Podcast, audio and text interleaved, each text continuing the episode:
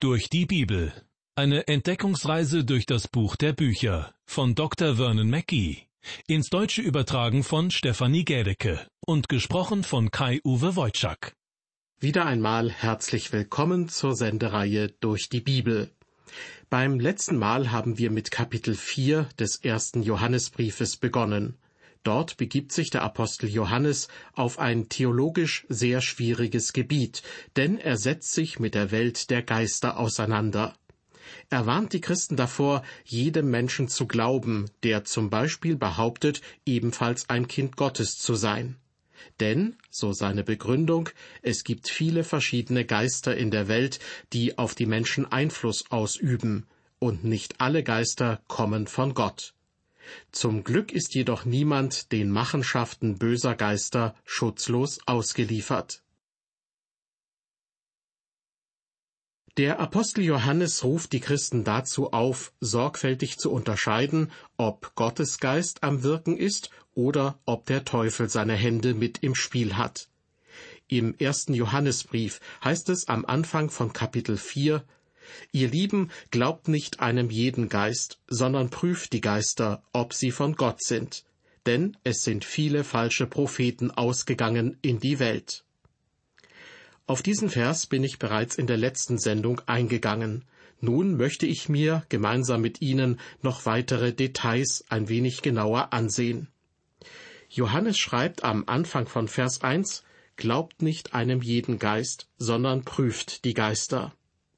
In der Praxis bedeutet das für mich, wenn ich von einer Person erfahre, die angeblich übernatürliche Kräfte besitzt, die heilen kann oder die über andere ungewöhnliche Gaben verfügt, dann bin ich aufgerufen, die Geister zu prüfen. Denn, so warnt Johannes am Ende von Vers 1, es sind viele falsche Propheten ausgegangen in die Welt. Mit dem Begriff falsche Propheten können ganz einfach falsche Lehrer gemeint sein. Der Apostel Paulus verwendet diesen Begriff im ersten Brief an die Korinther auf diese Weise. Dort heißt es, wer aber prophetisch redet, der redet den Menschen zur Erbauung und zur Ermahnung und zur Tröstung. Es sind also nicht zwangsläufig nur Prophetien gemeint, sondern auch Lehren, Ermahnungen und korrigierende Unterweisungen. Auch aus dem Ausland kommen heute Lehrer, vor denen man sich in Acht nehmen muss, zumal sich viele Christen für das Thema Prophetie verstärkt interessieren. Das ermutigt manche Scharlatane, über das hinauszugehen, was die Bibel lehrt, und man muss wirklich sehr vorsichtig sein, um ihnen nicht auf den Leim zu gehen. Nur weil jemand behauptet, ein Christ zu sein, bedeutet das noch lange nicht, dass er die Wahrheit über Christus sagt. Und selbst wenn er ständig eine Bibel unter dem Arm trägt, kann es sein, dass er Gottes Wort nicht wirklich lehrt. Ich komme nun zu Vers 2 in unserem Bibeltext. Johannes schreibt, Daran sollt ihr den Geist Gottes erkennen, ein jeder Geist, der bekennt, dass Jesus Christus in das Fleisch gekommen ist, der ist von Gott. Manch einer mag sich fragen, was hat das eine mit dem anderen zu tun? Nun, der Ort, an dem alles begann, an dem Gott in Menschengestalt zu uns gekommen ist, ist die Stadt Bethlehem. Jesus Christus wurde in Bethlehem geboren. Dort ist er in das Fleisch gekommen, wie Johannes es ausdrückt.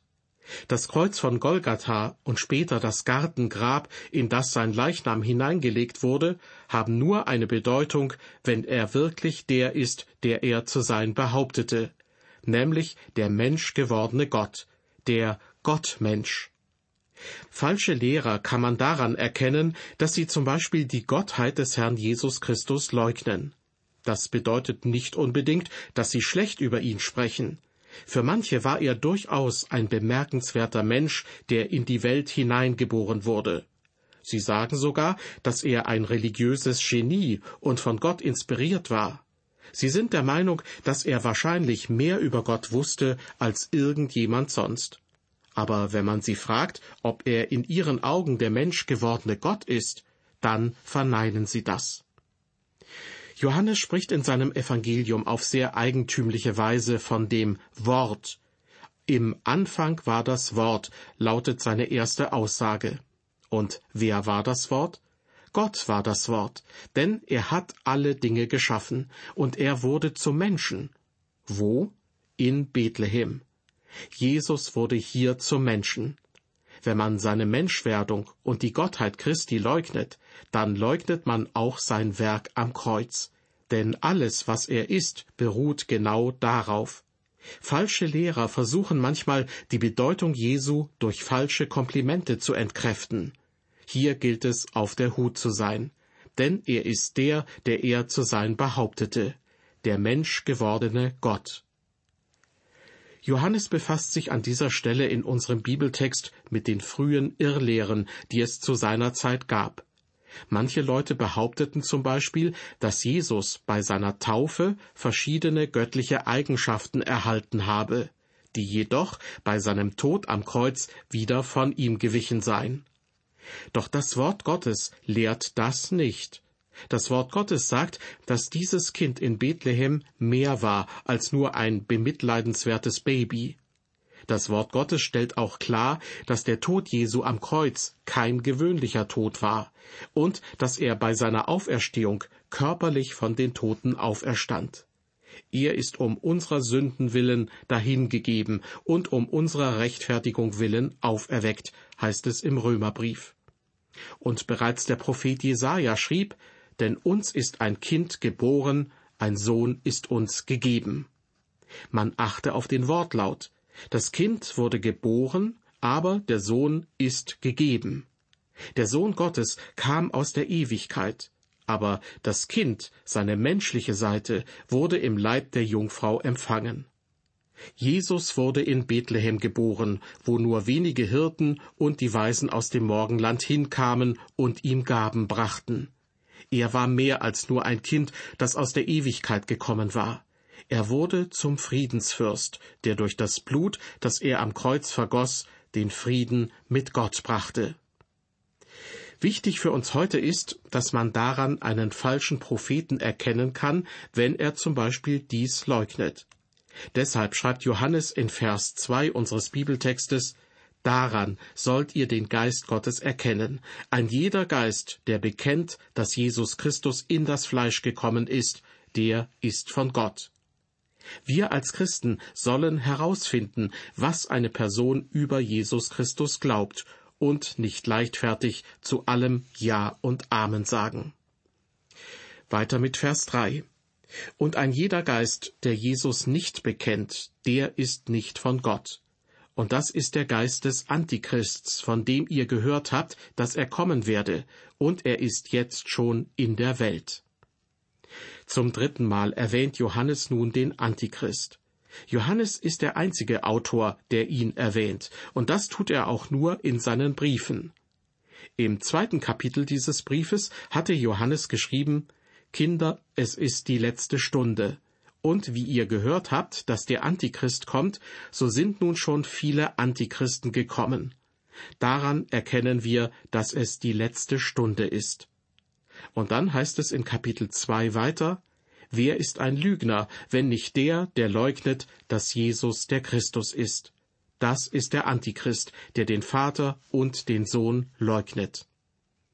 Wie ich bereits im Zusammenhang mit diesen Versen erläutert habe, kann die Vorsilbe anti zwei verschiedene Bedeutungen haben.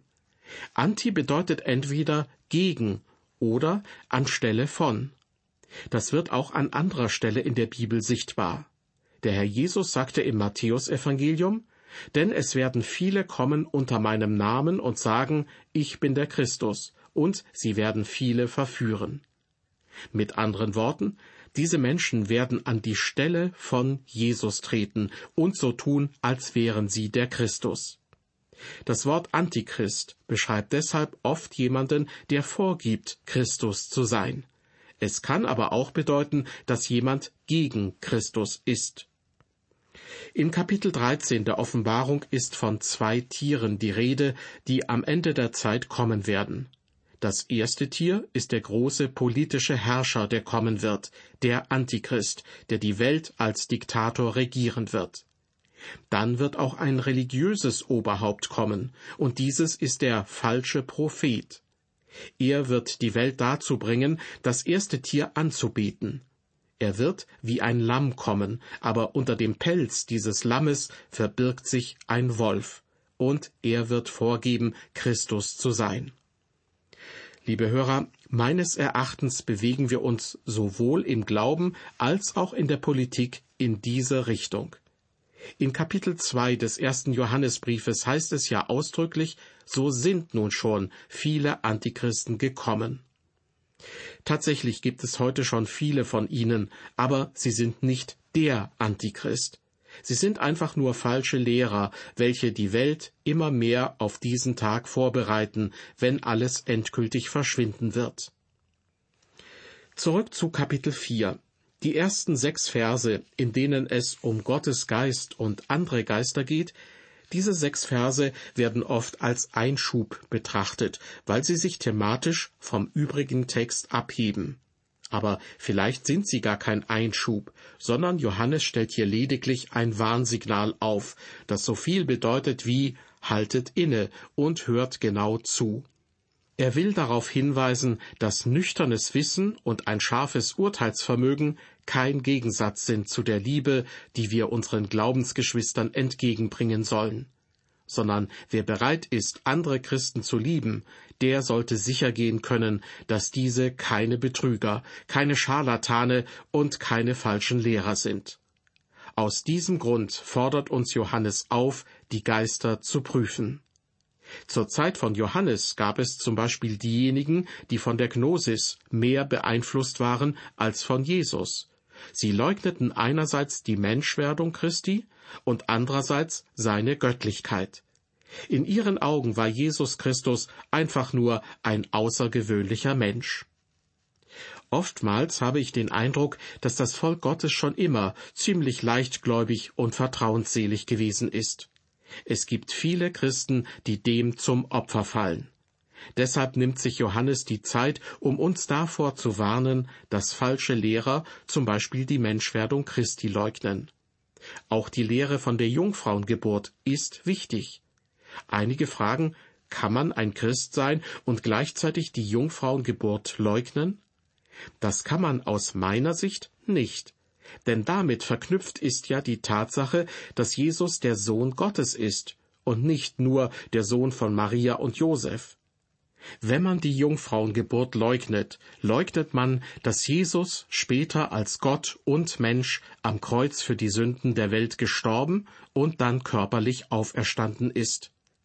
Heute wird die Jungfrauengeburt oft sehr leichtfertig geleugnet, ohne dass sich die Menschen bewusst sind, was sie damit gleichzeitig auch noch in Frage stellen.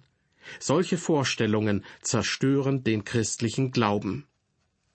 Johannes sagt, dass sich die Kinder Gottes nicht von falschen Lehrern täuschen lassen sollen.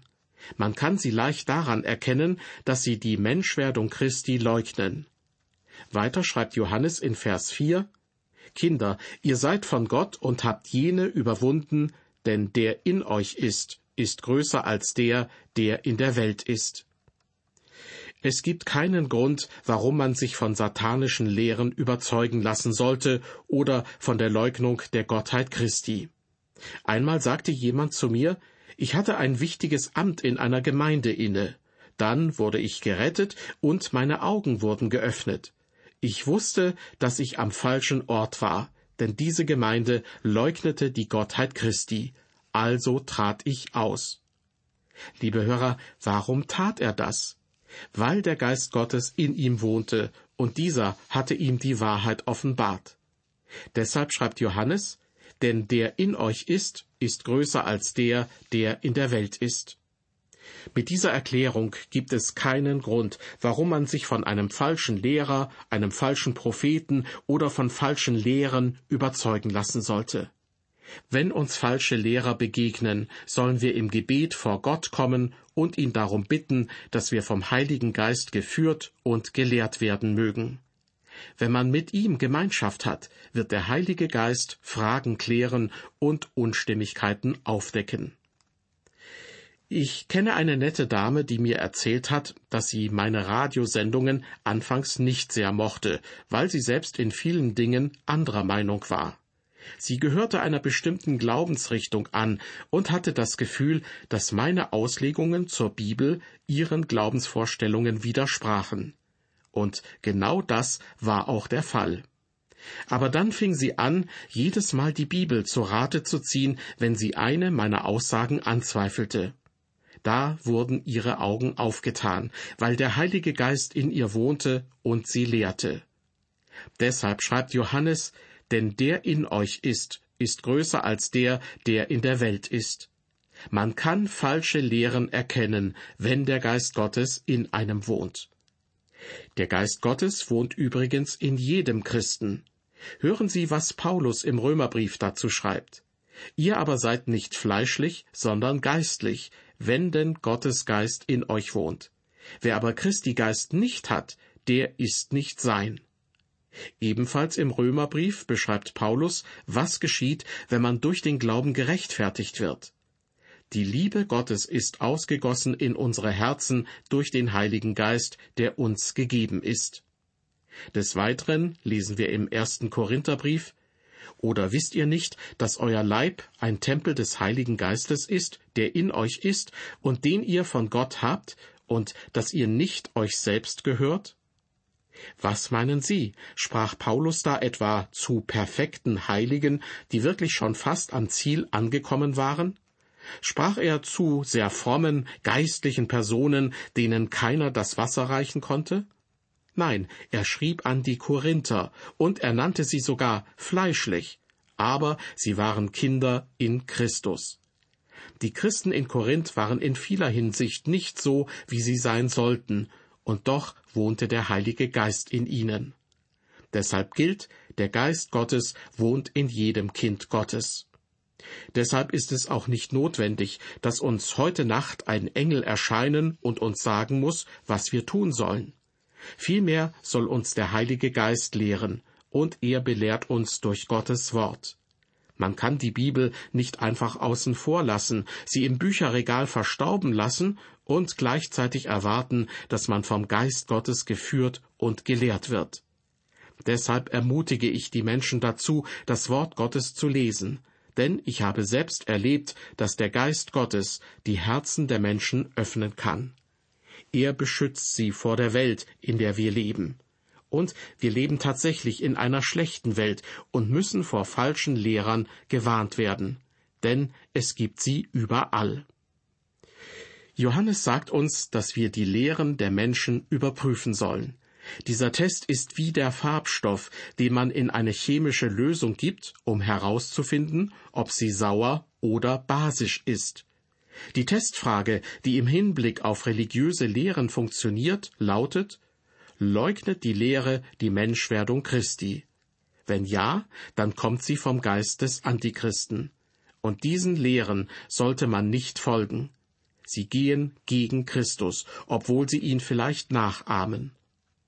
Im Allgemeinen sind Menschen, die solche Lehren vertreten, sehr anziehende Persönlichkeiten. Viele von ihnen haben eine starke Ausstrahlung und sie ziehen Menschen auf der fleischlichen Ebene an. Aber das Wort Gottes hilft uns dabei, solche Menschen zu prüfen, denn der Heilige Geist wirkt in uns als Lehrer und Ratgeber.